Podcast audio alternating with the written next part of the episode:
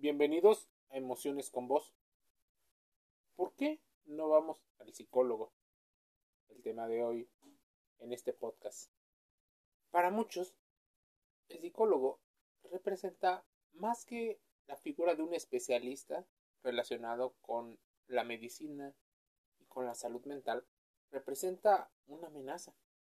Porque algunas personas rechazan ir al psicólogo. Existen diferentes estrategias y es un proceso que para muchos es importantísimo. Te voy a poner un ejemplo. Cuando tienes algún problema en los ojos, normalmente acudes con un especialista. Cuando tienes un problema con alguna bicicleta o automóvil, vas con un especialista. Algo así es el pensamiento que debería de existir cuando encontramos algunas situaciones que nos generan conflicto en nuestras relaciones y en nuestra salud emocional. Normalmente la gente no suele decir la palabra salud emocional o emociones. Simplemente empieza a tomar gestos como malestar, ira. Empiezan a descubrir que les duele la cabeza y algunos de los síntomas El proceso de ir al psicólogo eh, para muchas personas es algo complicado. Esto hace que muchas personas se creen una idea equivocada y falsa acerca de ir a consulta con un especialista y descartan la posibilidad de ir a una terapia. Pero precisamente por su potencial de adaptarse a diferentes formas y por el hecho de intervenir en fenómenos no físicos, en particular los procesos de aprendizaje, la conducta humana y los procesos mentales, circulan una gran creencia errónea sobre cómo acudir a un psicólogo. Las creencias por algunas personas rechazan ir a la psicoterapia o a la terapia son mitos que muchas personas hacen para encontrar una respuesta a sus sensaciones y sus emociones. Por ejemplo, viene que ir a psicoterapia consiste en hablar de los propios problemas. ¿Qué pasaría si tú tuvieras un diálogo con respecto a tu salud emocional? ¿Verdad que sería mucho más sencillo? ¿Por qué tienes que expresarlo. Bueno, porque en ocasiones intuimos que solo decírnoslo a nosotros en un diálogo interno seremos los mejores individuos para resolver las cosas. ¿Te has dado cuenta que se repiten y se repiten muchas veces los mismos patrones? Si tú tuvieras las habilidades suficientes, lo más probable es que ese no fuera un problema. Por lo cual, necesitas a alguien que pueda, a partir de la ciencia, irte guiando para que existan formas de aprendizaje diferentes y probablemente puedas resolver alguno o varios de los problemas. Muchas personas piensan que ir al psicólogo es irse a quejar y a desahogarse, lo cual les lleva en no pocas ocasiones que un servicio así no compensa el precio que pagan. Y no extraña. En caso de que la terapia fuese soltar todo lo que pasa por la cabeza y lo que no nos queremos guardar más, seguramente encontraríamos opciones mucho más económicas, incluso gratuitas. Por ejemplo, sería mucho más sencillo si quisiéramos desahogarnos, hablar con un amigo. Probablemente el amigo también se termine hartando. ¿Por qué es para muchos algo caro? Bueno, de inicio porque les duele el precio. Al no tener algo tangible o algo que puedan presumir, como podría ser un par de zapatos, un vestido, un viaje, una joya o un teléfono celular. Es importante que no tengamos en cuenta lo que cuesta. Aprenda a distinguir la diferencia entre precio y costo, porque ahí el gran problema por lo que muchas personas no acuden al psicólogo porque esperas que te lo resuelva inmediatamente cuando probablemente llevas 10, 15, 20 o hasta 50 años generando el mismo problema. El psicólogo no es un mago, no hace milagros tampoco, así que no está relacionado con la parte esotérica o la parte religiosa. Es un profesional de las ciencias de la salud y sobre todo de la salud mental. Mucha gente quiere ir a, a soltar, a quitarse eso que no les parece, pero ¿por qué? ¿Por qué no reconocer que parte de eso probablemente sea tuyo? Y que esas formas en las que procesas la información probablemente generen problemas en las relaciones porque no cualquier persona es capaz ni siquiera con el amor romántico de aguantar ese tipo de situaciones. Ir al psicólogo implica exponer los más íntimos secretos. Es cierto que la psicoterapia es habitual decir cosas que uno mismo se ha empeñado en decir, en mentir. Prácticamente no sabe nadie, tal vez ni tú sepas este tipo de situaciones. Exponer secretos para muchas personas te deja vulnerable, como débil. Y en esta cultura donde tú tienes que ser aparentemente, y eso es un error, guardarte todo para demostrar fortaleza es un tremendo, tremendo error. Los psicólogos no pueden revelar ninguna parte de la información confidencial revelada por sus pacientes. Existe un código de ética y una situación moral, así como una situación en la cual no revelan tu información. Incluso muchas personas llegan intentando contar mentiras para mantener su salud eh, física eh, bajo cierta, cierto control. Recibir diagnóstico implica ser oficialmente un loco o no voy porque soy y no estoy loco. Bueno, de inicio la palabra loco está mal porque es la respuesta corta a un fenómeno complejo. Durante años de tu vida, incluso desde antes que nacieras, tus padres empezaron a interactuar de manera individual y de manera grupal y se forjaron ideas, formas de ver la vida. Esas son las que eventualmente, cuando tú naciste, fueron educadas para que tú las aprendieras. Tienes un contexto, tu familia, los vecinos, la escuela, el momento histórico en el que vives, tiene claras implicaciones, pero el concepto de loco inmediatamente tiene connotaciones negativas. La idea de que no vas al psicólogo porque no estás loco significaría que tú eres normal y todos los demás no son normales. Si intentáramos definir la normalidad, probablemente pocos estaríamos o nadie estaría dentro de esa categoría. Así que las personas que acuden, podríamos decir que han hecho un trabajo de valentía, pues se dan cuenta que tienen un problema y que necesitan la ayuda de alguien más. Probablemente esa falsa autosuficiencia y ese no querer demostrar vulnerabilidad en un espacio es lo que te hace estar en un mar de problemas. Algunas personas temen ser diagnosticadas con algún desorden o trastorno psicológico y por ello no buscan ayuda.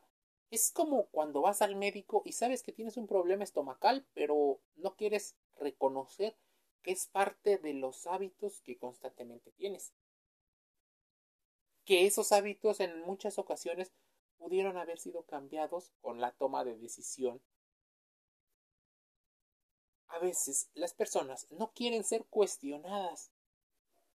Entonces es una situación de autoengaño y de falso poder, porque piensas que tú conscientemente tienes la forma de mantenerlo todo bajo control.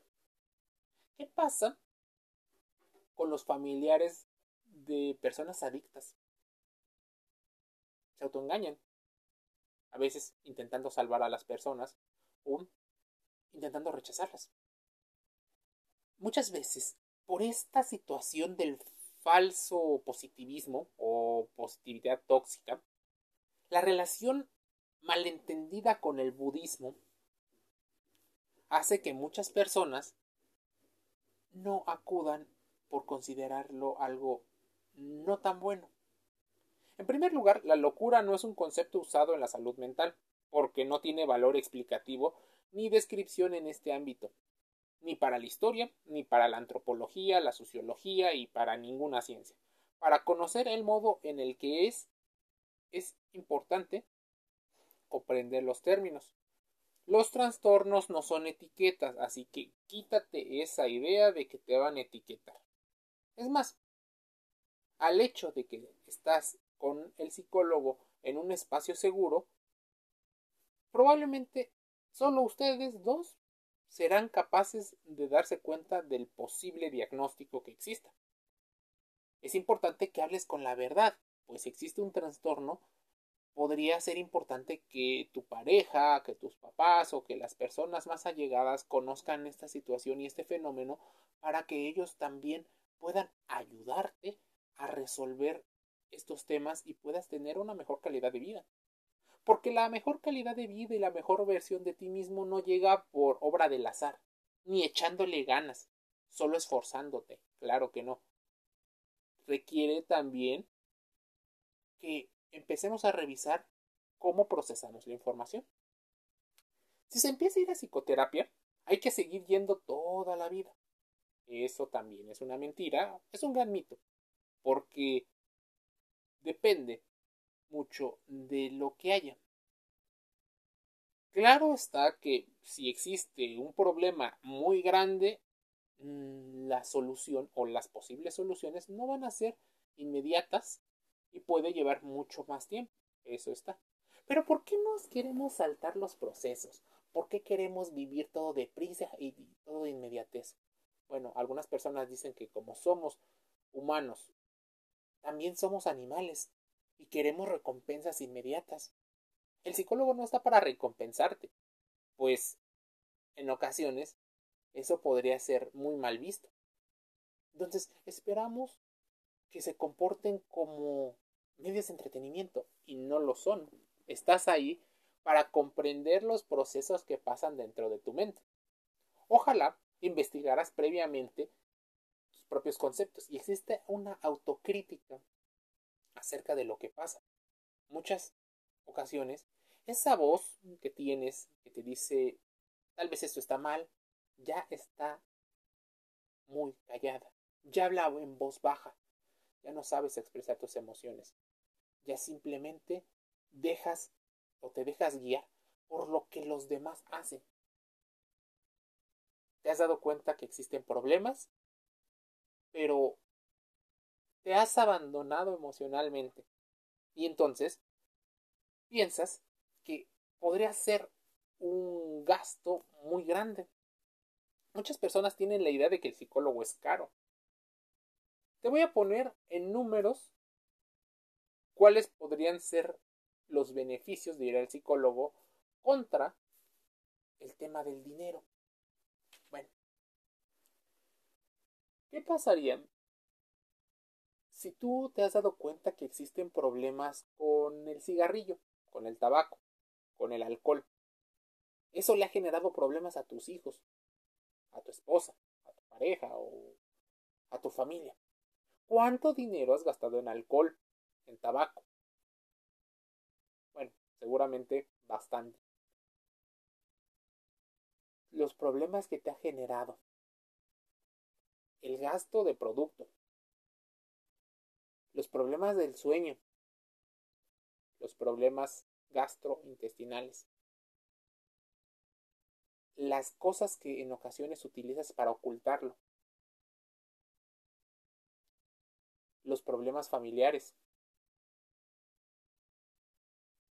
la mala impresión que tiene la gente ya de ti. Esto es muy, muy caro. Se te dice que lo dejes. Probablemente sabes que lo tienes que dejar porque te está haciendo daño, pero no lo dejas. ¿Por qué? Porque genera una sensación química en tu cerebro y ese cerebro envía emociones a las cuales estás tan conectado, pero también te hacen tanto daño, que probablemente el encontrar a un psicólogo o psicóloga certificado con una carrera universitaria te puede ayudar. Porque tú solito no lo controlas, no sabes dejarlo. Se llama dependencia a la sustancia. Y esto puede ser a las sustancias o a las personas. Un psicólogo te puede ayudar, pues es una inversión. ¿Sabes invertir? Si tu respuesta es que sí, es importante que inviertas en tu salud mental. Es mejor empezarlo a trabajar, pues requieres de un especialista que te vaya dando algunas herramientas para poder cambiar algunos aspectos de tu vida. Muchas personas piensan que ir a terapia implica riesgos para la salud mental. Hay quienes temen la posibilidad de quedar con secuelas psicológicas por el hecho de ir a terapia y someterse a ciertas técnicas. Pero la investigación científica muestra que los casos en los que la terapia da paso a problemas significativos y persistentes es demasiado raro, son muy escasos y no debería de existir peligro siempre y cuando nos comprometamos con el profesional al que tenga acreditaciones adecuadas.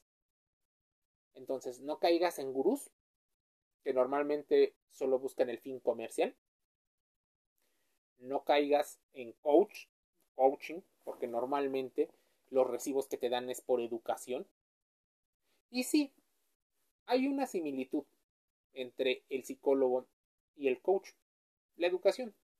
La situación es que el coach busca la salud emocional, pero primero busca el dinero. Si tú tienes que pagar. Lo que hace el psicólogo es la salud emocional. Y es como si te dejara ciertos tips para que tú también vayas poniendo de tu parte.